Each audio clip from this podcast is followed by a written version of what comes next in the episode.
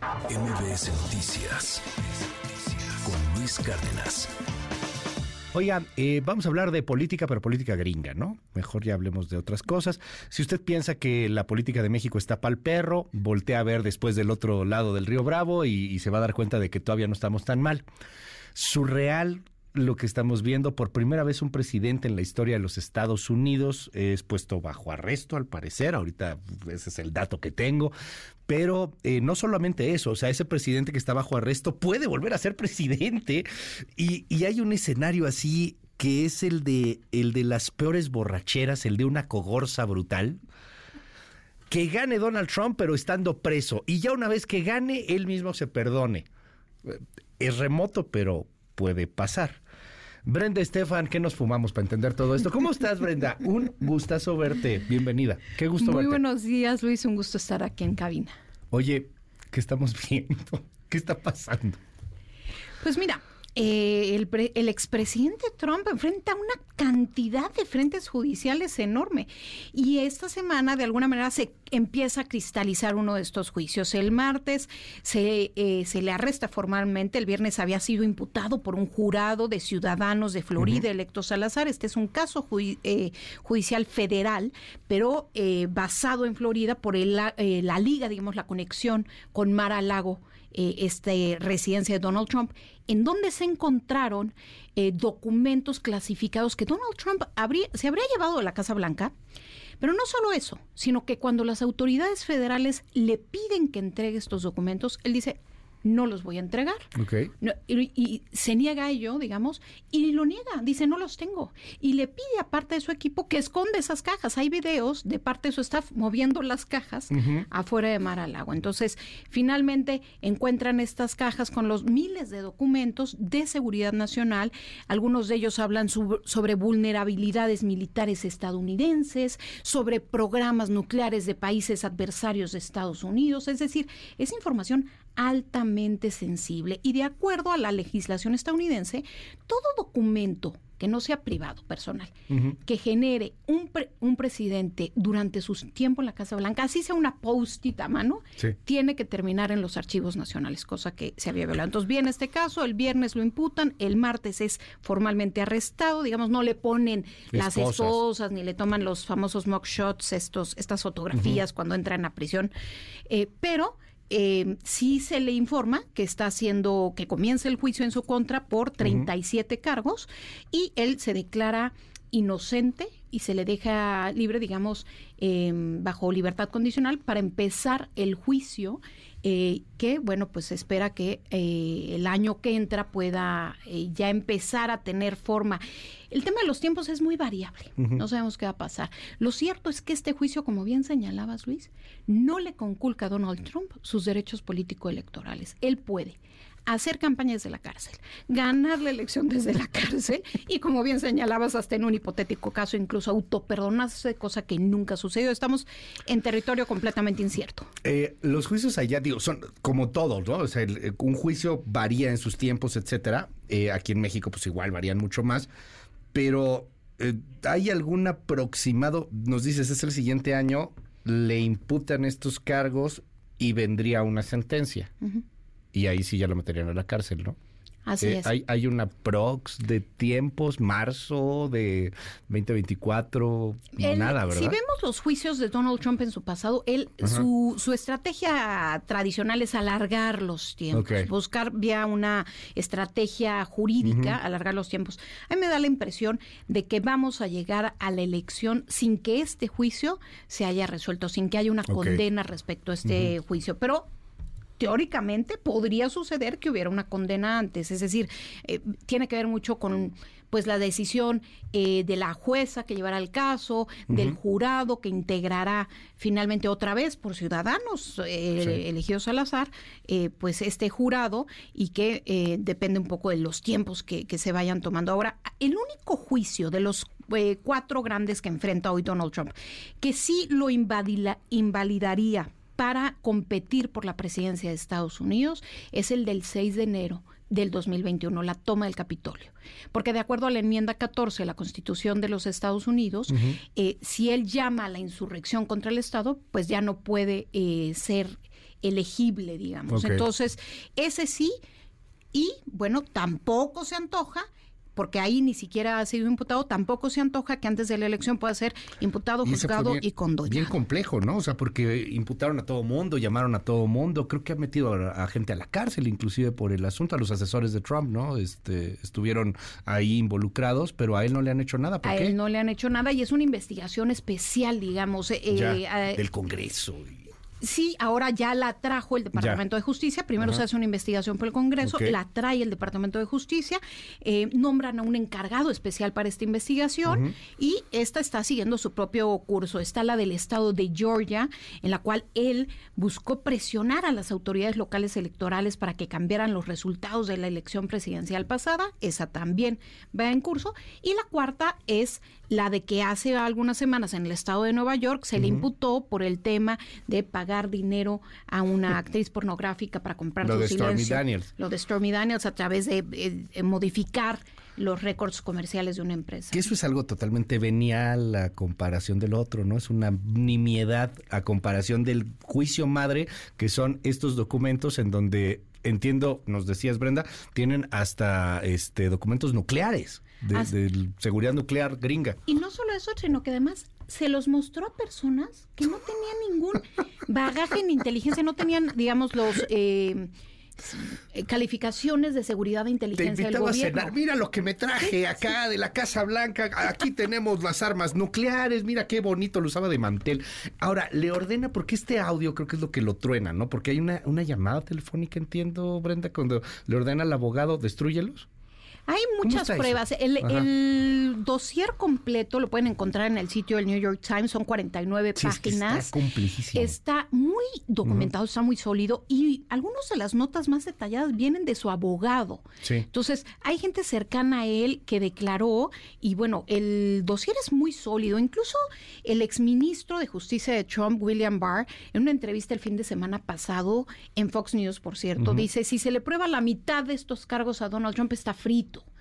Eh, sin embargo, hay que decir que este juicio, igual que los otros, eh, lo ha utilizado Donald Trump para fortalecer este discurso del pueblo contra el Estado, ¿no? Claro, el pueblo claro. contra No, la élite. funciona muy bien. Abona su causa, él dice que esto es una cacería de brujas y que él es la víctima. Es más, en Georgia, este fin de semana, en un discurso frente a los republicanos, él dice, este es un ataque contra ustedes, pero yo me estoy poniendo en medio para Sí. parar las balas, digamos, ¿no? Victimizándose y a la vez poniéndose como el héroe que está salvando a los eh, estadounidenses. Le funciona bien al grado que su equipo de campaña ha lanzado una campaña para eh, recaudar fondos para pagar a los abogados. El día del juicio, el día, el día que lo ponen bajo arresto, eh, recauda 3 millones de dólares, ¿no?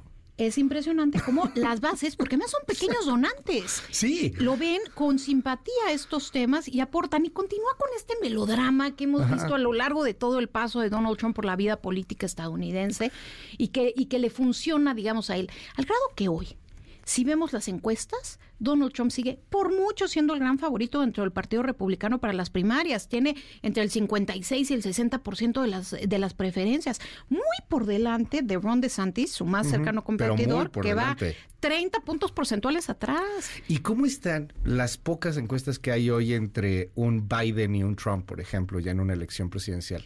Hay pocas. Prácticamente todas le dan el triunfo a Biden en este momento si Trump fuese el caminante. El candidato, candidato. del Partido Republicano. Ahora, los, los escenarios electorales son muy cambiantes.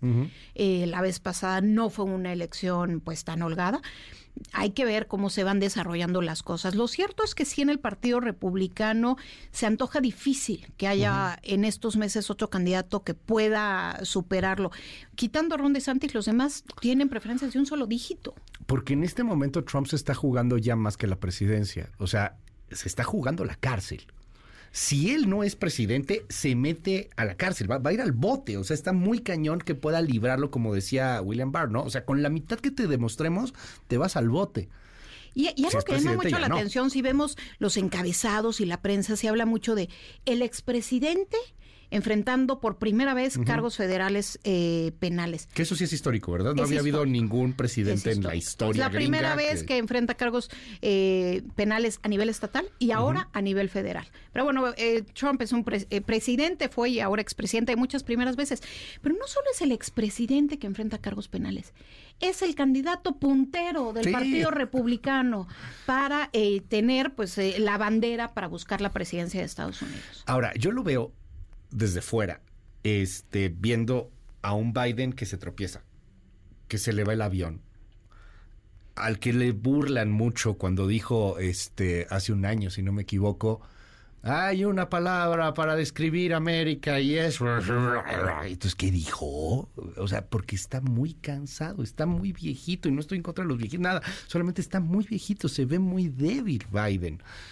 Entiendo que las personas que tenemos cierta, eh, pues no sé, racionalidad, que, que, nos, que, somos amantes de la democracia, pues nos da un terror Trump. Pero la neta es que mucha, mucha gente está viendo un Trump fuerte, un Trump que, a ver, me avientas a la fiscal y no me pasa nada, me avientas un juicio y no me pasa nada, y, y yo los defiendo a todos.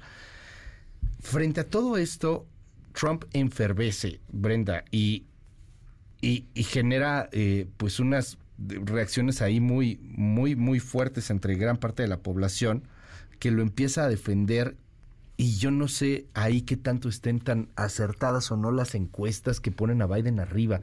Veía el sitio de apuestas y sí, está casi empatado. O sea, pagas lo mismo de Trump y Biden, va muy empatado. Y, mencionas un tema clave. Eh, Biden tiene 80 años. 80. A ver, no es que Trump sea mucho más joven. Trump cumplió apenas eh, ayer, cumplió 77 años.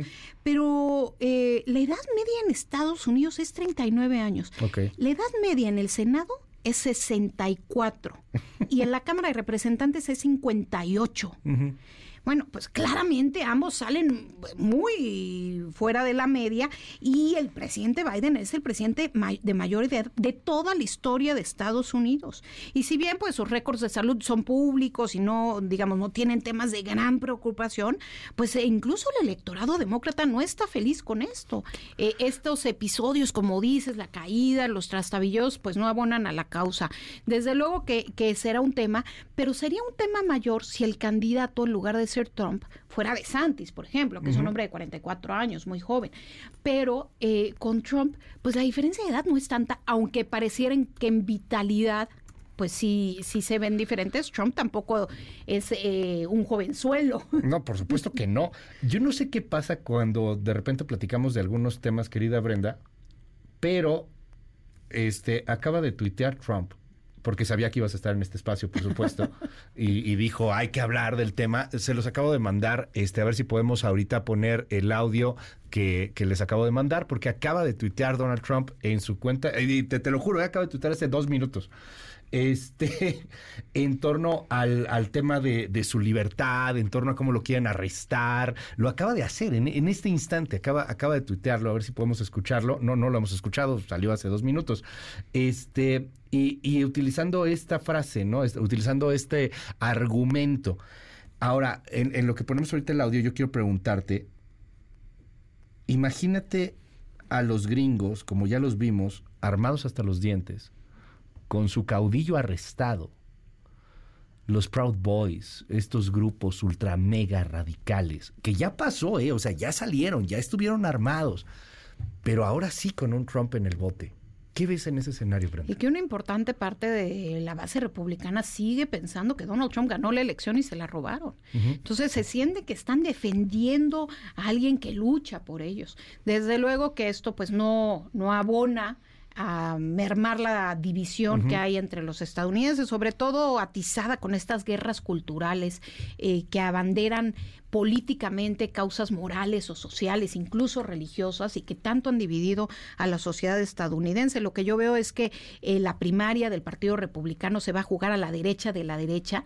Los candidatos o los precandidatos no quieren romper con la base eh, trompista, con la base política de Donald Trump, y entonces no mueven mucho su discurso, al contrario, se van hacia la derecha, veamos el como el discurso López de Obradorismo, perdón, no, no quiero seguir viéndonos el ombligo, pero como el López Obradorismo, o sea, todos alrededor del presidente, todos alrededor de Trump, todos los radicales candidatos de los republicanos alrededor de Trump. Es válido hacer algunas comparaciones. Por ejemplo, cuando vemos a, a Ebrard de decir vamos requete bien, Sí, sí, nos sí. recuerda cuando veíamos a Olaf Scholz haciendo eh, las, las señales de la mano de Angela Merkel, Ah, claro. como imitando a Angela Merkel en Sí. sus discursos. Y acá también, cuando hay un líder que tiene un posicionamiento importante, pues los demás eh, buscan no molestar a su electorado, a juntar a algunos inconformes, pero no necesariamente atacar a ese con electorado. liderazgos indiscutibles. Tenemos ya ahora sí el audio de directamente del Twitter, no, no está traducido, es un mensajito de un minuto más o menos que acaba de subir Donald Trump hace unos minutos a su cuenta de, de redes sociales. A, a su Twitter, que ya tiene, es cierto, ya tiene Twitter otra vez. Ya, ya, nos acu- no nos acordábamos de eso. más su, pero sí, su red social, pero ya tiene. pero sí, ya, ya tiene Twitter. A ver, escuchemos. take away my freedom because I will never let them take away your freedom. They're not coming after me, they're coming after you. I just happen to be standing in their way, and I will never, ever be moving out of their way. On November 5th, 2024, justice will be done. We will take back our country, and we will make America great again. Thank you very much. Sí, bueno, fue el mensaje que mandaba hace unos. De hecho, ese, retoman el mensaje que hizo hace un momento. Pues, esta es la cuenta de Team, Trump, perdón, está verificada también, pero sí es la cuenta, bueno, una de las tantas cuentas oficiales que lo, que lo apoyan.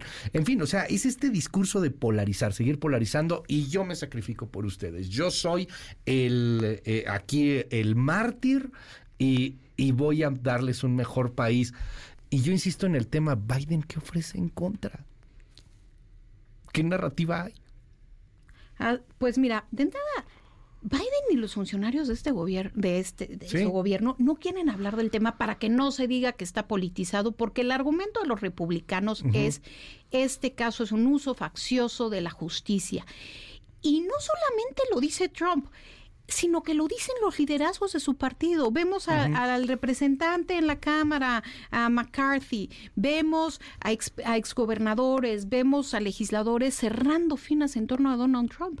El único que realmente ha sido más crítico de él, eh, de los precandidatos del Partido Republicano, es el exgobernador de Nueva Jersey, Chris Christie, pero fuera de él, pues realmente todos los demás, de repente por ahí Nikki Haley dijo, la ex representante de Estados Unidos ante Naciones Unidas, que también es precandidata del Partido Republicano, hizo un comentario ligeramente cuestionando a Donald Trump, pero todos se pliegan a la idea de que esta es una cacería de brujas y que es un uso faccioso de la, de la justicia.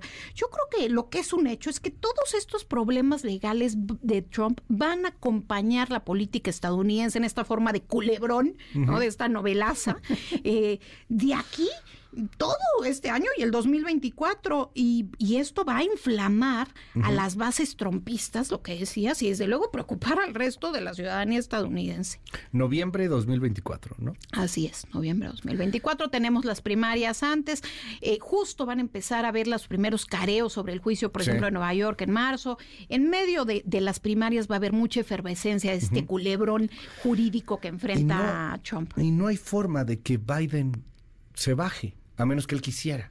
A diferencia de del Partido Republicano, tampoco. en donde hay muchos que levantan la mano y que de hecho eso favorece a Trump, porque Sí. el pequeño voto antitrumpista que existe, digamos, aunque es minoritario en el Partido. Republicano, se divide con tantas voces que están levantando eh, la mano. Mientras que en el Partido Demócrata realmente no hay en, en este momento, salvo que hubiese una cuestión de salud, algo que no estamos previendo, eh, pues el candidato será eh, Biden y se irá acompañado de la vicepresidenta Kamala, Harris en la fórmula. Es decir, que es altamente probable que volvamos a ver la boleta con los mismos nombres. Vamos ¿No? a seguir, Vale. pues ahora sí que muy, muy de cerca este asunto.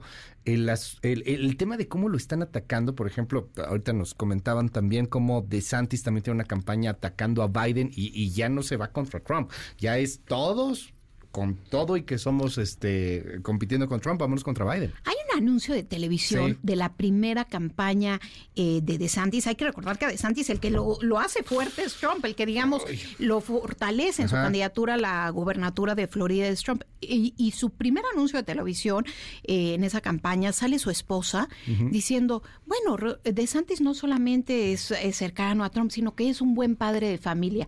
Entonces sale DeSantis construyendo un muro con blocks de estos de niños chicos y diciéndole al, al hijo, vamos a construir un eh, muro en franca alusión al muro entre México y Estados Unidos que impulsaba Trump. Luego le, le dice, les enseña a hablar y está con su hijo diciéndole, hagamos Estados Unidos grande otra vez, let's make America great again. Eh, digamos, con la frase eh, emblema de Donald Trump. Entonces, ¿cómo te zafas de eso? Claro. Eh, él no solamente no puede, sino que no quiere. Entonces, pues su, su campaña, eh, el Wall Street Journal en un artículo dice, Ron DeSantis es otro Trump, pero eh, sin tanto drama y con cerebro, ¿no? Entonces, la- lo que él busca es impulsar esta idea de que él es un poco más racional, pero que su agenda, una agenda ultra conservadora de ultraderecha, ha funcionado en Florida. Mira, te, te muestro este video, a ver si ahorita lo podemos ver también ahí para nuestros amigos en las redes, ahorita también lo tuiteamos. Eh, este es uno de los, de los últimos videos que está subiendo Ron DeSantis, bueno, de la campaña Ron DeSantis, ¿no? Este, y, y está interesante, porque con esto quisiera cerrar, querida Brenda, y preguntarte, porque hay un asunto escatológico, un asunto muy morboso en estas campañas, se está empezando a hacer. Eh, DeSantis subió un video en donde aparece Biden eh, besando a, en alguna fiesta, en algún encuentro, besando a una niña, este, normal pues, este, pero si tú lo pones de otra manera, pues se ve como, como si fuera una persona que le quiere hacer algo a la niña. O sea, es esta eh, manejo de la posverdad. Entonces tienes a Joe Biden cercano a la niña, lo estamos viendo a través de la tele, si nos sigue a través de MBS TV, y está prácticamente acusando de pedófilo al presidente estadounidense. Al final termina el spot de DeSantis diciendo, Biden, mantén tus manos fuera de nuestras niñas, ¿no? Parecido también a lo que ocurrió cuando le hackean este, hace unas semanas al hijo de Biden, este, a Hunter Biden, toda su computadora con imágenes en donde está, pues con prostitutas y drogándose y con armas, etcétera. ¿Qué tanto va hacia allá la campaña? ¿Qué tanto lo ves? Va mucho hacia allá. Sí, ¿verdad? Eh, yo creo que esto va, está a ser una campaña, eh, incluso a nivel de las primarias eh, republicanas, muy basada en estas guerras culturales que se viven en Estados Unidos. Hay que pensar que Ron DeSantis es un hombre que ha prohibido en las escuelas que se hable de racismo sistémico en Estados Unidos para que los niños blancos no se sientan incómodos, por ejemplo, ¿no? Que ha prohibido que se hable, pues, en algunos espacios de la diversidad LGTB. Este gran enfrentamiento que tiene con el Con emporio Disney. Disney, porque eh, si bien eh, DeSantis es un hombre que está a favor de las empresas y de disminuir los impuestos a los grandes corporativos, está eh, en contra del progresismo, ¿no? Y entonces considera que Disney tiene una agenda progresista y por eso los encontronazos que se han dado entre el grupo Disney y, y el gobernador DeSantis. Pero en general toda su agenda está muy cargada a esa visión cultural, moral, social, religiosa, defendida por la derecha y la extrema derecha Sí. en Estados Unidos. Y eso se va a hacer notar en las internas, donde, pues como decíamos, la interna se va a jugar a la derecha de la derecha. El problema de quien salga con la bandera del Partido Republicano va a ser sedu- seducir a un electorado mucho más complejo, que evidentemente no todo tiene esa visión de la vida, y ahí eh, va a ser mucho más complejo tirar lianas hacia el otro lado, donde hay, pues desde luego, un electorado más progresista o más moderado eh, que no con- eh, concuerda con estas visiones tan, eh, pues tan derechistas, digamos, del Partido Republicano. Brenda, seguiremos platicando de estos y muchos otros temas. Mil gracias por estar con nosotros, Brenda Estefan. Te seguimos en tus redes. Claro que sí, Luis, me pueden encontrar en Twitter como arroba b-estefan y en Facebook como Brenda Estefan. MBS Noticias con Luis Cárdenas.